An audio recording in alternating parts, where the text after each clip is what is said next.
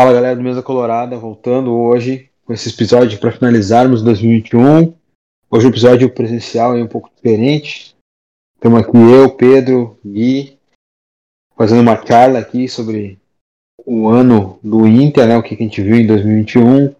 E vamos aqui dividir ele é, nas principais questões que o Inter passou, né? Acho que vamos dividir como primeiro início do Ramires, depois a chegada do Diego Aguirre, e aí o que aconteceu pós-Grenal, né? Que ficamos aí a ver com o time com muitas dificuldades de vencer suas partidas.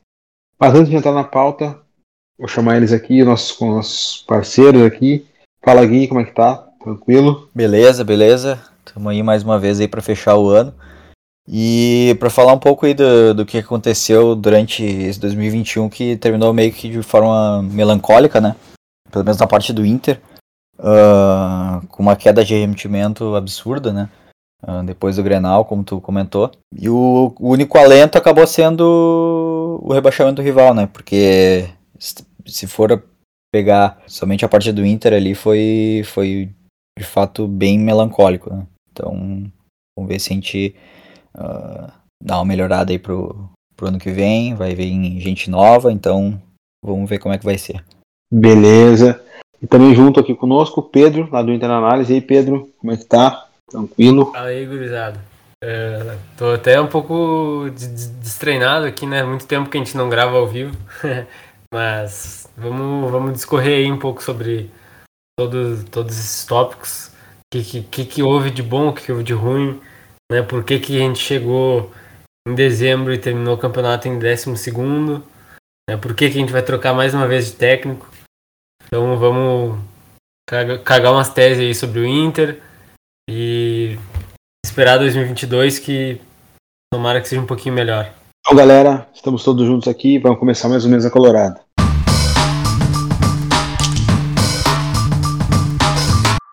Bom, começando, primeiro acho que vamos contextualizar, né? É, depois de todo 2021, né? Depois de um 2020 praticamente mágico, né? Que por um impedimento aí mal, mal marcado, na minha visão, ou um pênalti, enfim, a gente pode escolher qual foi o erro de arbitragem que prejudicou o Inter né, para ser campeão brasileiro. O time ficou sempre uma pré-temporada decente, né? Mandou uma temporada uma, atrás da outra. E iniciou então com um técnico diferente, um técnico que tinha ideias novas, uma, como disse o Barcelos, no, que queria um time propositivo, um técnico que trazia aí um modelo de jogo bem diferente do que a gente está acostumado. Não, não diferente do que a gente está acostumado no Brasil, né? Mas um pouco mais, vamos dizer assim, elaborado, um pouco mais, que precisava de um pouco mais de tempo para se desenvolver, de repente muita mudança de jogador, e aí trouxeram Miguel Ramírez. O início até foi promissor, acho que todo mundo empolgado né, com, com a chegada dele, pelo, pelo que ele tinha feito no Del Valle. Mas a gente sabe qual foi o desfecho, né? Todo aquele turbilhão de complicações que aconteceram. Depois aí estamos aí tendo desenrolo das histórias que ocorreram com técnica, né, de algumas questões de escolha de jogador, metodologia, mas enfim, queria ouvir de vocês o que, que vocês acharam do Ramires. Pode pegar também, já falar um pouco uma, uma parte de questão tática, né? E deixar a bola para vocês aí para falar o que, que vocês. Beleza. Um, para comentar um pouco assim de, de início, eu acho que por mais que todo mundo assim tivesse, ao meu ver, uh, de certa forma esperançoso assim, né, com a chegada dele, todo mundo, pelo menos que, que conhecia um pouco, né, do, do, do da, da, forma de trabalho dele, do sabia o que estava por vir, meio que tinha um pouco de pé atrás, né, uh, porque justamente pelo modelo de jogo e também pela falta de jogadores para poder aplicar isso, né? Porque a gente acabou vendo que uh, faltou assim determinados jogadores chaves assim, que são chave para o modelo de jogo ter um bom funcionamento, né? Principalmente ali a questão do 5, que isso daí se comentou praticamente toda a passagem dele, a gente acabou comentando sobre isso, né? Sobre a falta desse, desse jogador e que caso não, o Inter não, tiver, não fosse atrás de alguém, teria que adaptar alguém para a função, né? Que no caso o, o, Dourado acabou sendo utilizado por ali, até no início, de uma forma até bastante interessante, até, né? Fazendo algumas coisas um pouco diferentes, né? Não digo diferentes no, no, no, no sentido uh, de, de, de, ações, assim, mas ele acabava uh, fazendo mais coisas que, que, no caso, pegando assim o exemplo do, do, do Pelerano lá que, que, que atuava lá no Del Valle, fazia, fazia menos, que é no caso ter uma participação bastante efetiva assim sem bola para poder liberar no caso os zagueiros para poder avançar enfim. Uh, então acho que hum, só para iniciar assim né acho que uh, a gente pode falar um pouco de, desse lado assim da, da, da, falta de jogador e também que se ouviu falar né que que ele acabou vetando algum, alguns determinados jogadores né de vir um, então acho que assim, fora a questão até de, de, de funcionamento e, e, tudo mais, a gente pode comentar um pouco sobre isso também, da, da, da, falta de determinados jogadores chaves que a gente sabia desde o início, desde antes dele vir, que isso teria que ser adaptado né, uh, pro, pro elenco do Inter, porque a gente sabe que a gente não tem. O clube não está em condições de, de, de fazer grandes loucuras aí financeiramente, né? Então é uma coisa que a gente já, já esperava, né? E o Ramires se esperava que ele fosse um pouco mais, digamos, flexível né, nesse sentido. Uh, mas é um cara que, que se mostrou que não meio que não abre mão da, da, das convicções, né? Então acabou ficando uma situação complicada assim a partir do, do desse momento, né? Apesar do, do, do, início até bom assim em alguns jogos. Bom, infelizmente, né, o Ramirez acabou se, se provando um erro assim. E não é nem pelo por quem ele é ou pelo que ele sabe ou pelo que ele aplica, mas eu acho que pela, pela maneira que se deu, né, tudo, é, pelo contexto do, do Inter, contexto do, do calendário? Eu acho que não, não era o momento, assim, então acho que o, o pé atrás que, a gente, que o Gui comentou, ele acabou que estava certo, né? Porque era um, uma mudança que gerava muita expectativa, mas ao mesmo tempo é, era um passo muito grande é, sem, né, sem ter uma transição ali, né? Foi, foi uma, uma girada de chave muito grande que o Inter tentou dar e sem ter as condições para isso, né? Então e aí depois a gente acabou sabendo dessas questões de, de, de veto de alguns nomes, então eu acho que talvez se o Inter tivesse buscado um pouco mais de informação né, sobre o. Uh, e ter, ter, ido mais a fundo sobre o Ramires, né, sobre o dia a dia dele, a metodologia dele, né, a inflexibilidade assim, em algumas questões, talvez tivessem optado por outro nome. Então, eu acho que acabou que o legado foi zero, assim.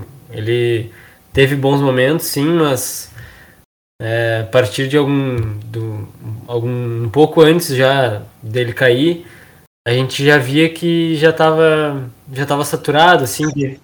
Teve, teve um dado momento, assim, que parecia que ele tinha até perdido um pouco do respaldo já, porque de certo já no dia a dia já não estava um clima tão bom, né? Então uh, eu, eu pelo menos particularmente vejo o Barcelos assim, presidente, como um cara muito sério assim, né? E que honra o que ele, que ele promete, o que ele fala, mas a partir do momento que ele já não não estava mais garantindo o Ramires no cargo, já não, tava, não passava tanta segurança assim, acho que a gente já pôde perceber que que já, já era uma queda meio anunciada, assim. E aí tem toda essa questão do, do dia a dia, do, do, vestiário, né? Que ele é um cara que era inexperiente, então é, chegar e treinar um time gigante do futebol brasileiro, com jogadores como, como o Inter tinha, né? Que tem um, um vestiário de, de, muita cobra criada ali, né? Que tem umas, algumas lideranças e tal. Eu acho que ele não, não conseguiu lidar com isso e acabou que não, não deu match, assim. Apesar de ter tido algumas coisas interessantes no trabalho, o início foi promissor. Eu, tent, eu, eu mesmo defendi, banquei ele enquanto ele esteve aqui, mas infelizmente não deu certo. Né? E o problema é que aí já, já se perdeu o ano praticamente, né? Porque a gente foi eliminado da Copa do Brasil, que era a competição mais mais viável, assim, né, de o Inter chegar. Depois já estava quando o Aguirre chegou, a gente estava no meio do confronto, né, da, da Libertadores, então também acabou que não conseguiu, né, não teve tempo suficiente para para a gente pro Aguirre engrenar ali e acabou caindo da Libertadores também. Então acabou que o, o ano se foi nisso, né? E aí depois com tudo que aconteceu, o nosso ano mesmo acabou sendo é do Grêmio e, e foi isso que aconteceu. Sim, sim, mas focando um pouco mais na questão do Ramires, né? É, dentro de campo a gente, no início, até viu algumas soluções interessantes, né? Que ele demonstrava na parte ofensiva, mas o que mais me chamou a atenção foi um pouco mais de inflexibilidade que ele tinha, né? Dava pra ver muitas vezes quando ele tentava jogar, muitas vezes os, os dois laterais por dentro, muitos deles, sof os laterais sofriam muito, né? Porque não, muitas vezes tinham dificuldade de fazer o, o movimento é, de, de, fora para dentro, né? principalmente o Moisés, que é um cara que é físico, gosta de atacar bastante espaço. Quando ele puxava por dentro, ficava sem espaço para poder jogar com aquela jogada de força que ele faz, né, de chegar no fundo. E aí também jogava, tentava jogar o, Patrick, jogava no aberto, tendo que esperar a bola em amplitude para receber a bola. Perdia também que outra questão que ele tem bastante que é puxar para dentro ali ou a receber a bola já em, velocidade, né, para fazer aquela jogada de linha de fundo que ele gosta de fazer também, né. E no lado contrário também, muitas vezes jogando o Yuri, muitas vezes por ali também. Perdia também esse, esse ataque ao espaço. O Tyson tendo que desdobrar muito mais para poder fazer esse time girar. O Edenilson também muito preso. Isso aí tirou o melhor do, do, do jogador, né? Que é a chegada na área surpresa. É, a questão de armar o jogo e correndo né, também. Isso, isso os jogadores assim, ficassem um pouco engessados né, no setor, né? Acho que o pessoal também ficou com uma dificuldade de entender o que ele que ele estava querendo. Né? Não, acho não sei se entendeu o que ele estava querendo ou acho que de repente ele não foi passar o que, que ele pretendia, né? E acho que ele foi inflexível, como eu disse, em não entender isso aí, então tentar mudar, tentar dar alguns passos atrás para tentar desenvolver o que ele precisava de, de verdade, né? E, e desenvolvendo com um pouco mais uh, não tão, tão rápido, né? dar um, uma, pisar no freio um pouco e fazer as coisas um pouco mais devagar, uma velocidade um pouco mais, menos, menos rápida. Que levou muito tempo, né, para ele, pra ele conseguir identificar essa questão dos laterais, né, porque eu não sei exatamente qual jogo foi, claro, porque, porque faz muito tempo, mas que a gente notava que, que os laterais estavam atuando um pouco mais, mais abertos, né. Uh, tipo. Eu acho que foi o jogo, o primeiro jogo contra o Olímpia na fase é. de grupos, eu acho. O primeiro ou o segundo Sim. jogo na fase de grupos. Daí ele, ele até, tanto é que ele, ele alterou a, a formação tática. Ele estava jogando no 4-3-3, né? E aí ele jogou no, no 4-3-1-2, se não me engano. Sim, sim. É, acabou, acabou levando muito tempo, né, pra, pra, pra acabar identificando isso. Até na época o Rodinei, né, tava no Inter ainda, no, no logo no início. Sim, e era, era um dos melhores jogadores do, do, do, do Inter. É, ele né? ficou durante um bom tempo, assim, acho que meses, sendo o lateral com mais assistências no Brasil. Mesmo não jogando, né? Mesmo saindo do Inter e não jogando. Sim. Outra questão também do. do acho que o Palácio também, né? Fez, fez uh, até no, no, no, nos granais, né? Uh, lá na arena. Inclusive ele jogou Sim. bastante bem, né? Foi, foi atuando mais pelo, mais pelo meio, só que o, o Ramirez acabava colocando ele como, como ponta e acabava ficando preso, né? Como, assim como o Patrick ficava. Ah, Vidal também. Todos, todos os pontos ficaram presos. Exato. E só se mostrou, ficou, cada, ficou ainda mais claro que, que era uma carência do, do, do elenco, né? É, é eu acho que a questão que, que ficou bem claro foi que, que, o, que faltou realmente um pouco de. Acho que ele. Acho que foi meio que um, um pouco de cada, assim, dos jogadores de não terem compreendido, compreendido algumas coisas. E, mas boa parte disso talvez por uma incapacidade do, do Ramires de, de se fazer entender, assim. E aí ficou um processo um pouco confuso, assim, e aí a, a partir de um dado momento a gente percebeu que estava tava estagnado, né? Então, e aí fora essa questão de, de, de, jogadores, né? Eu acho que o Inter praticamente manteve o mesmo elenco e, e aí ficou nítido que, que faltavam algumas características, né, para ele ter um modelo de jogo mais fluido ali, principalmente no, no caso dos pontos, né, como tu falou agora. Beleza. Então já vamos dando segmento aqui. Então, depois disso teve, teve, tiveram as eliminações, como o Pedro bem, bem falou. E aí acabou sendo dando adeus o Miguel Ramírez. E aí teve um embrolho ali durante um tempo. Teve aquela passagem rápida do Osmar Loss, que nada funcionou, né? Era, a gente sabia que, que não tinha treino, não tinha nada, o pessoal estava um pouco meio perdido ali. O, o barco arrumou um pouco a deriva, o barco colorado.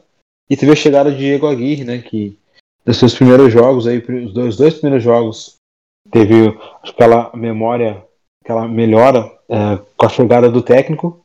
Teve um tempo de mais estabilização ali, de alguns é, até o Aguirre conseguir melhorar a questão defensiva, com, até com a chegada do Bruno Mendes nesse, nesse tempo, né?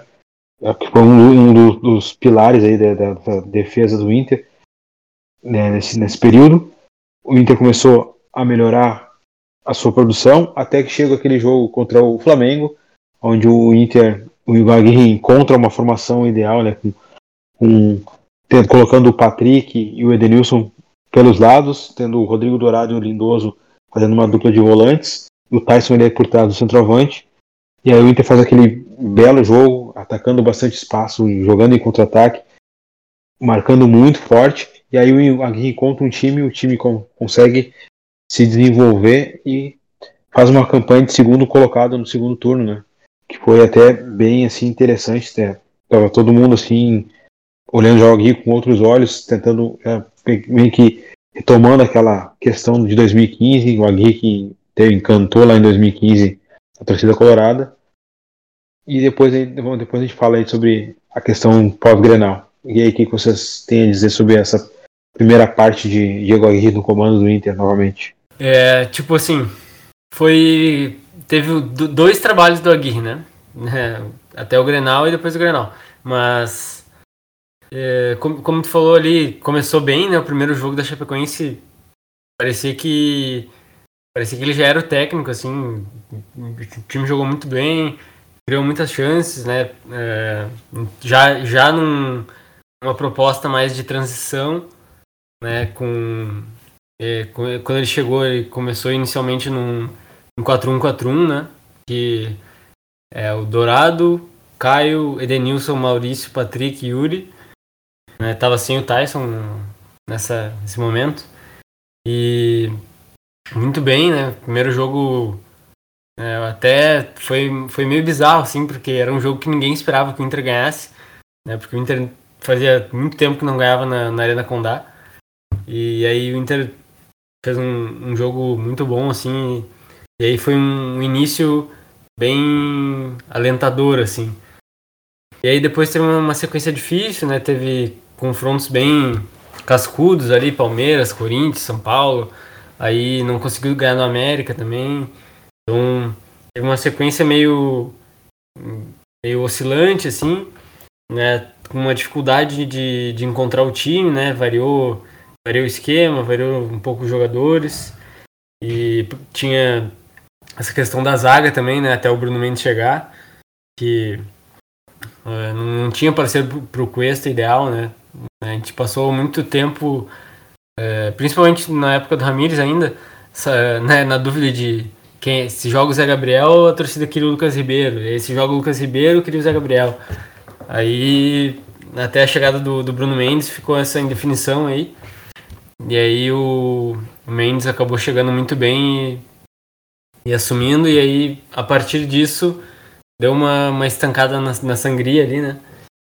E aí até o jogo do, do Flamengo, que aí sim conseguiu encontrar o time, né? Com, com o Lindoso entrando no time, fazendo um 4-4-2 ali mais, mais conservador, digamos.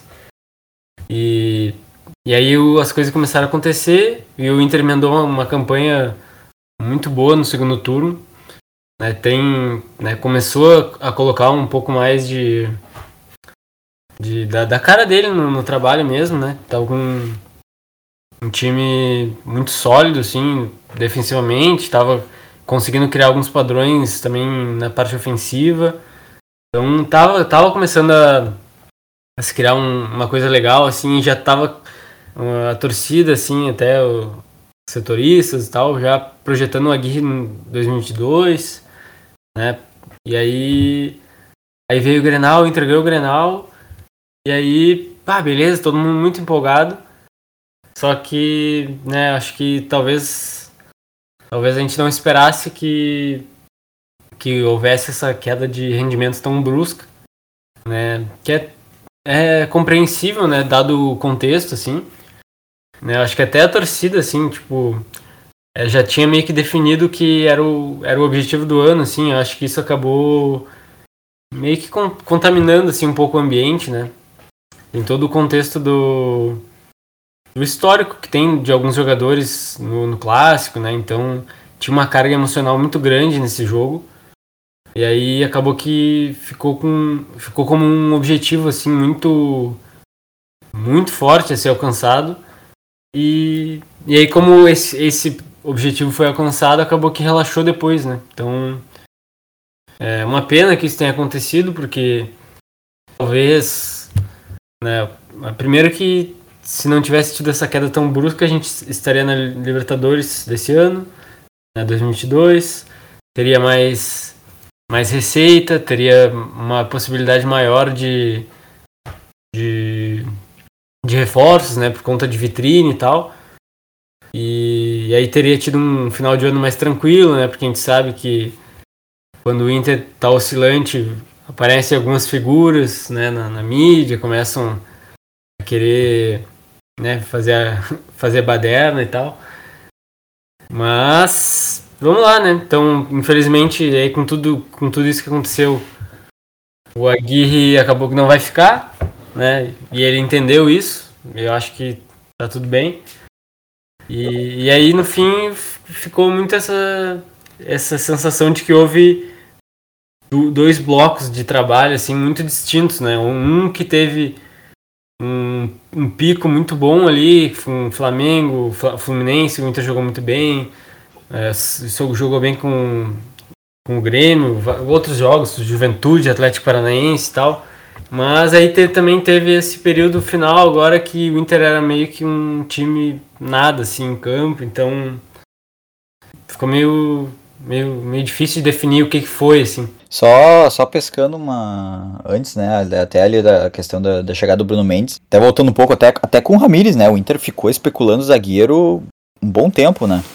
Uh, inclusive, acabou especulando ali aqueles uruguais lá, né? O Formiliano, o Corujo. Uh, acabou. E no fim, não lembro se teve mais algum outro, mas que no fim acabou não vindo ninguém, né? E, e a, a zaga assim só acabou uh, melhorando de certa forma com a chegada do, do Bruno Mendes mesmo, porque o Inter tinha muita dificuldade mesmo, mesmo com a Aguirre, né, atuando num um bloco mais baixo, sendo uma, um pouco mais, mais, mais seguro, né, mais conservador, uh, ainda tinha dificuldade, né. E eu acho que mais ou menos até o jogo ali contra o América, que foi um pouquinho, foi um jogo antes do Palmeiras, uh, que o Inter tava. O Inter tinha, tinha meio que, que, que acertou o time, né? Uh, aí teve aquele jogo com o Palmeiras que foi meio, meio estranho, que teve a expulsão do Edenilson, né? E daí acho que a partir dali meio que, que degringolou um pouco, né? Aí o Inter empatou o jogo contra o, contra o Bragantino. Que foi, era um jogo que, que eles estavam bastante desfalcados. Não lembro se tinha algum jogo da Sul-Americana decisivo ou se eles tinham desfalques mesmo um, que o Inter acabou tomando empate praticamente no último lance, né? E meio que a, a, aquele empate ali, logo depois ali um teve teve o jogo contra o Corinthians, aí teve aquele jogo contra o São Paulo, teve aquela polêmica do do Yuri da lesão, tudo mais, né? Que a gente sabe que que aconteceu. Um, meio que o trabalho estava sendo bom até ali, né?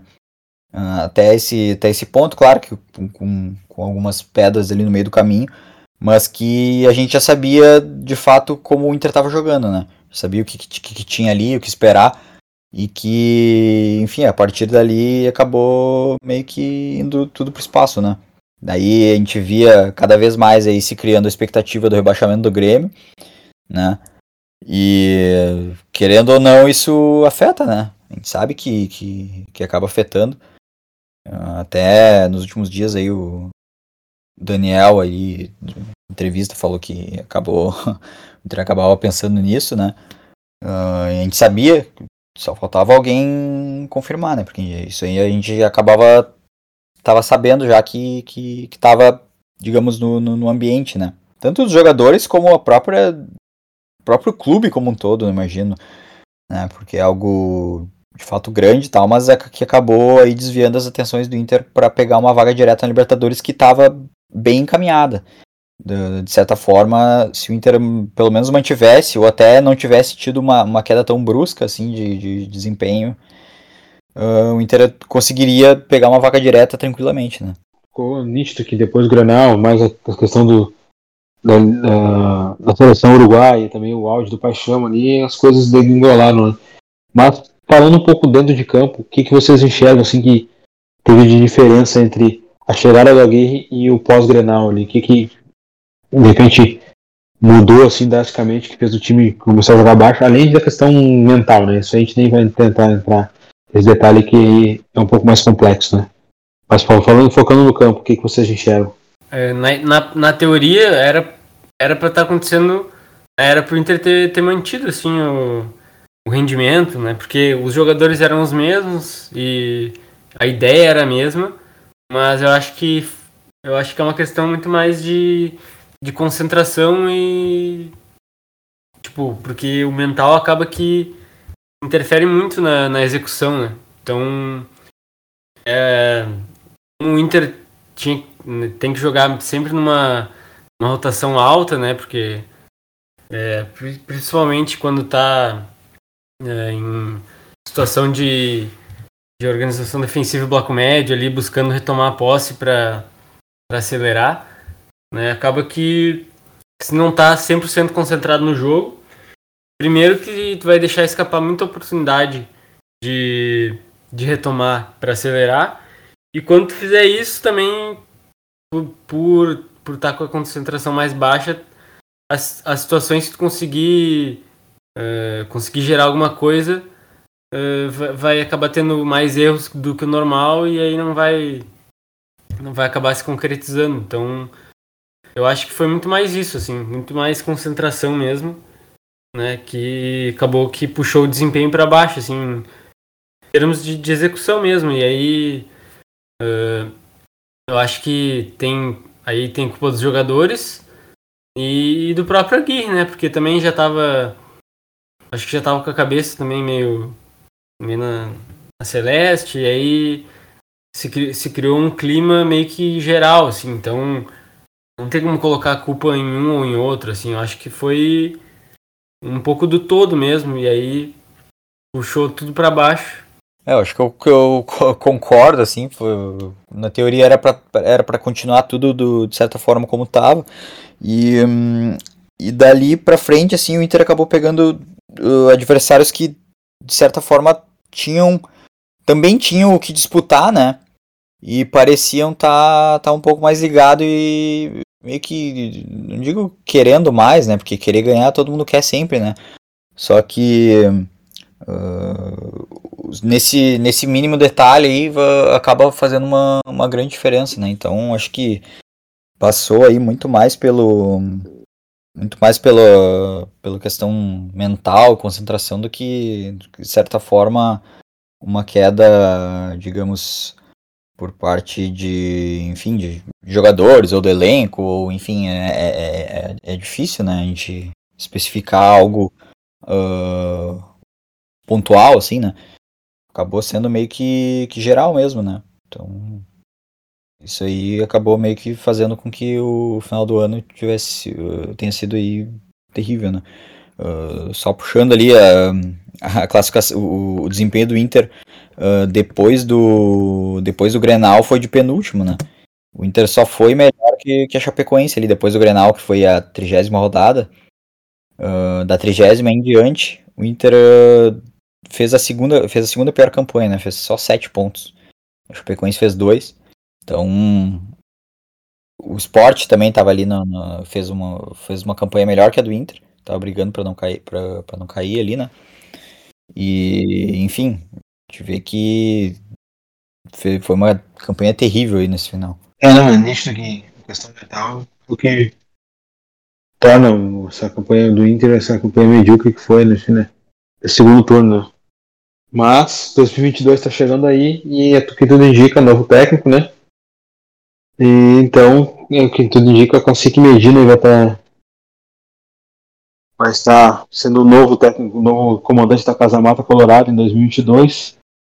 Um técnico aí bem promissor, um técnico que fez uma grande campanha no, no Campeonato Argentino. Teve que, durante a, a, até durante a campanha do Tajeres no, no Campeonato Argentino, perdeu vários jogadores, uma, entre 6 a 8 jogadores, remontou o time e conseguiu chegar em segundo colocado, apenas atrás do River, acho que e dá 8 a 10 pontos. Isso para o Tajeres é um feito gigante, enorme.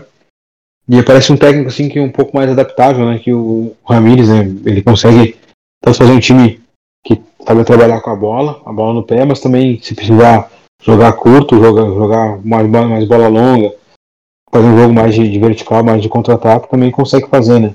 É um time que joga bastante compacto, um time que tem a, a linha bastante de defesa bastante alta, mas ela é linha alta, como eu disse, por causa que o bloco está sempre junto. E trabalha, tenta trabalhar o, time no espaço entre 20 e 25 metros, mais ou menos. Então, ter, ter jogadores né, rápidos na linha defensiva é assim, importante uh, ah, para recuperar essa, essa posse rápida, né? Fazer a recuperação às suas costas mais rápida. Tem que ter uma boa capacidade de interceptação também, isso, é, isso é bom. E de dar também, para não sofrer tanto. E ele gosta também de fazer diversos tipos de saída de bola, uma saída, saída 3, saída sustentada, saída em 4-1, 4-2, 4-3 bem interessante. Acho que se, se a coisa está apertada, não, não tem. Não, o, o, time não, não, não tem problema em jogar a bola para o 9, você fazer a sustentação de bola, fazer um pivô, segurar o jogo para esperar o time chegar. Então acho que o time me pareceu ser um técnico bem adaptável. Né? Dá para dizer que ele tem um modelo de jogo mais simples do que outros, outros técnicos aí, mas é um, um modelo bem eficiente, né? Acho que o jogador brasileiro, acho que é um modelo mais tranquilo de, de, de se adaptar. A gente vê isso pelo, por exemplo, pelo Cuca no, no Atlético Mineiro, né? Que tem vários jogadores de muita extrema qualidade, mas se for ver o modelo de jogo dele, não é um modelo tão elaborado assim. É, então, acho que é um técnico que casa com o que o futebol brasileiro assim apresenta, né? Se vocês querem dar uma palhinha aí. Ah, é assim, eu ainda não, não pude ir a fundo no, no Medina, assim, não, acabei não assistindo os jogos do, do time dele.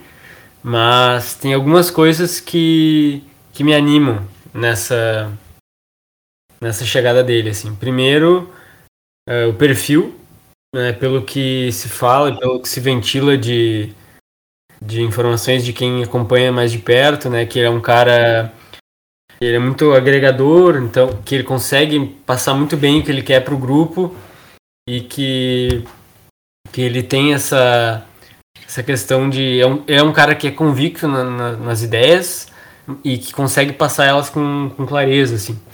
E. Então isso é bom. E outra coisa que, eu, que também é bom é. Ele já trabalhou em dois times. Né, claro, tem diferentes grandezas, mas ele teve sucesso em, dois times diferentes. Então já trabalhou no Nacional, que é um, é um clube gigante e, e agora teve um trabalho de sucesso no, no Tajeres. E apesar de não ser um clube grande, é também um, um time de, de torcida grande, é um time de massa. E fez uma campanha histórica, então ele teve duas, né, duas campanhas interessantes em dois times diferentes. Então me parece que ele é um técnico competente, né, o que corrobora com, com, que a, com a primeira coisa que eu falei, né?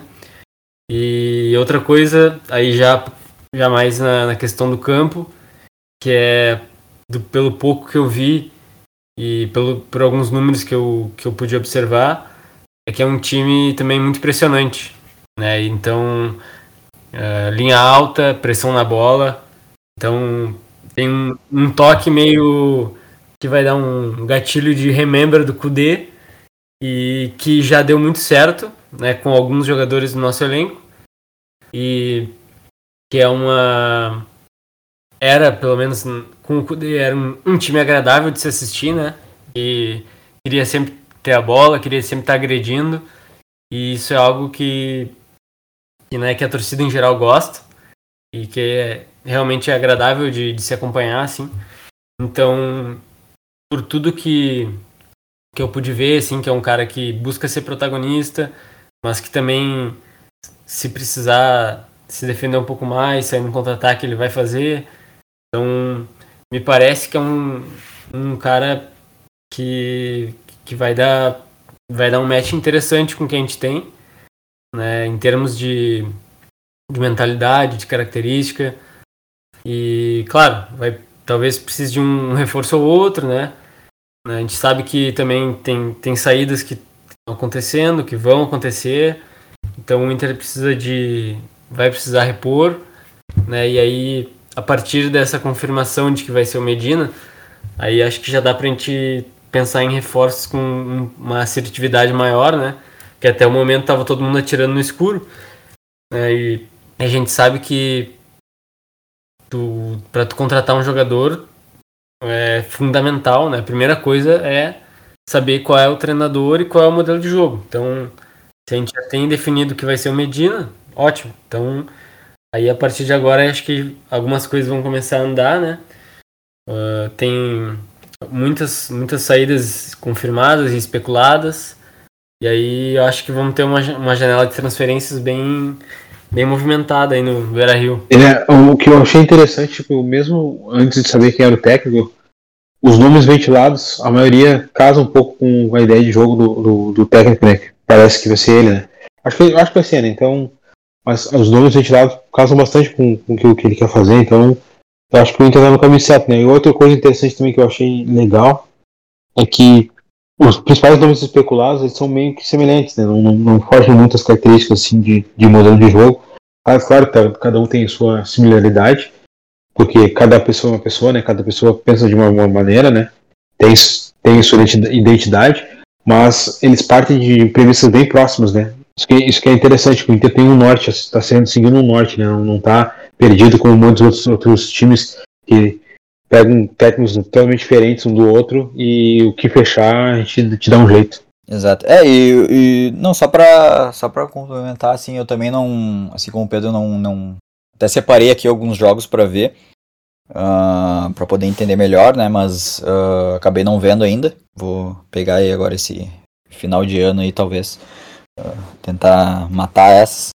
Um, mas a questão, assim, uh, lendo um pouco, vendo alguns vídeos e o que mais uh, anima, assim, é a questão da adaptabilidade, né? Porque é um cara que, uh, que até no final, assim, se eu não me engano, no último jogo, o último penúltimo jogo do, do, do, do ele acabou utilizando três zagueiros também. Então acho que, apesar de atuar como, normalmente com uma, com uma linha de quatro, né? Mas uh, eu acho que talvez seja um cara que não vá ter pudor assim de, de mudar e de, de ter que, enfim, trabalhar com o que tem, né? Uh, como tu falou, Juno, ele acabou passando por umas uh, por, por algumas reformulações assim, né? Entre as temporadas ali. E acabou perdendo muito jogador. Até tinha um jogador que não, não lembro se foi de fato especulado ou que foi oferecido, que foi o Thomas Pochettino, né, que acabou saindo indo para MLS, até foi um jogador que o Inter teve interesse, supostamente teve interesse, uh, um tempo atrás. Uh, enfim, acabou perdendo diversos outros jogadores e ele acabou conseguindo se, se manter, né? Uh, ele, tudo bem que assim o Tajes é, um, é um time que ele é pequeno, assim, né? De, de, se for se for comparar assim com, com os outros maiores argentinos, mas é um clube bem organizado, né?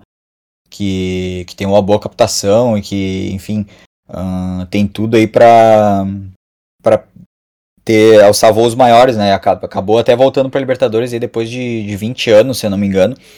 Uh, até chegou a participar da pré, né? Eliminou o, o São Paulo na pré-Libertadores uh, alguns anos atrás.